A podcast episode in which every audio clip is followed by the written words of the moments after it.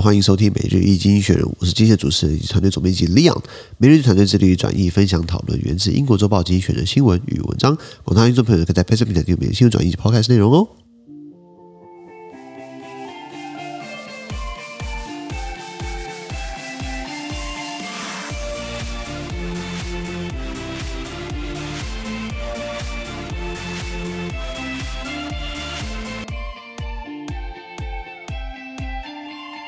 今天呢、啊，其实你们觉得很好奇，这我一个人的声音。对，没错，因为邓老师被我 fire 掉了。好了，没有开玩笑了，他 他现在住院了，还好不是新冠疫情，是因为其他的状况呢。他这个礼拜没办法跟我们一起录 podcast，你知道吗？那个我们每日经济学人团队运作了两年半，快两年半了，基本上都是每天很劳力密集、很催、很操的这样子为大家做新闻内容，对不对？那所以他可能身体身体身体可能负荷不了了，所以这个礼拜他不客前来，只能叫我一个人单口。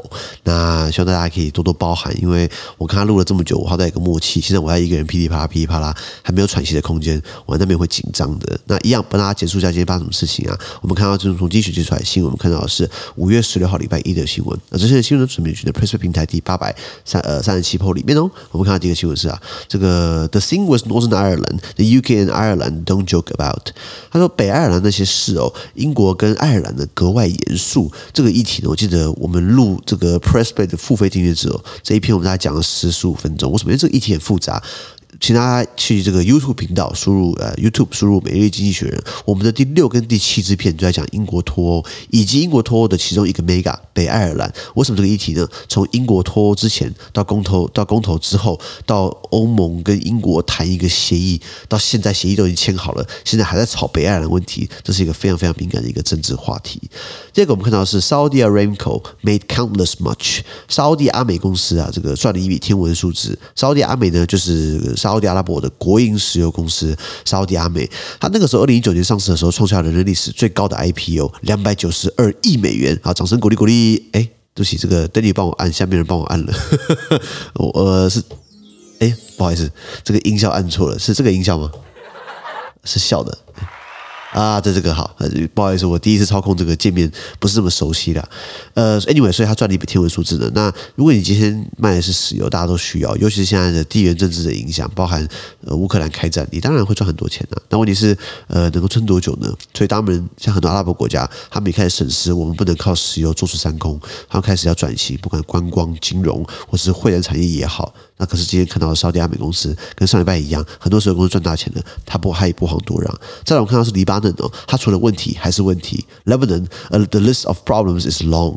哇，这国家记不记得在二零二一年去年呃刚开始爆发了这个大爆炸，这港口的首都贝鲁特港口呢，呃，这个卡蹦起来，结果这个国国家整个动乱嘛，搞到法国总统马克宏还两度飞往黎巴嫩去干嘛？去慰问灾民。奇怪，法国总统去黎巴嫩慰问黎巴嫩灾民。这还蛮妙的啦。那这国家一直长期处于某种程度的教派政治，就是说很多宗教色彩团体呢，他们会把持着朝政，或是各自的互相斗来斗去的。最有名的就是真主党 Hezbollah，真主党就是一个什叶派，自己有武装力量，自己有民兵，然后他们选进国会呢。那这一次呢，他们的真主真主党呢，他们就真主党的这个 这个这个这个这个党纲啊，或是这样，他们的这个教派的这个游戏规则还蛮明显的。第一个就是呃消除以色列，第二个就是把美国的势力。逐出中东，那两个都不太可能啦。可是基本上，这样喊一喊还是有票嘛。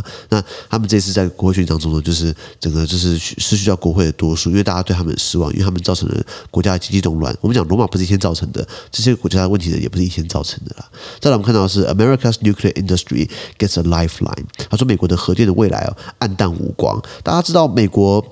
呃，它的军方可能用很多的核核核动能，比如说核动力潜舰嘛，或者很多的航母需要有核动力，或者很多舰艇需要核动力来来发电嘛。那呃，跟美国自己本土呢，它百分之八的发电量呢，实际是靠核能的。那以加州来说，加州百分之六，那加州刚好只有一座电厂，叫做 Diablo Canyon。那这个东西，你说占加州百分之六的发电量的核电厂呢，你把它废除掉，因为它到了二零二五年，再过三年它就应该除役了。你把它除役了，那加州的六趴电力怎么办？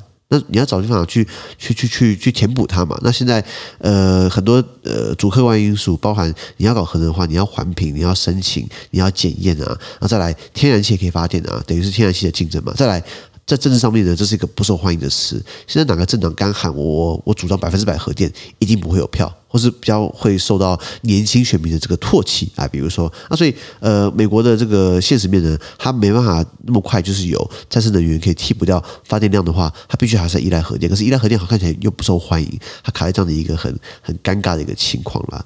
那其实大家今天的新闻大概是这样子。对于今天的新闻任何想法或想讨论的话呢，欢迎在评论区留言。然后我们的热情、是更多人的支持以及鼓励，大家拜托帮我们推荐更多亲朋好友，或者你可以加入我们的付费订阅制，资讯都提供在每日精选的水平台，欢迎大家持续付费订阅支持我们哦。感谢你的收听，我们明天见，拜拜。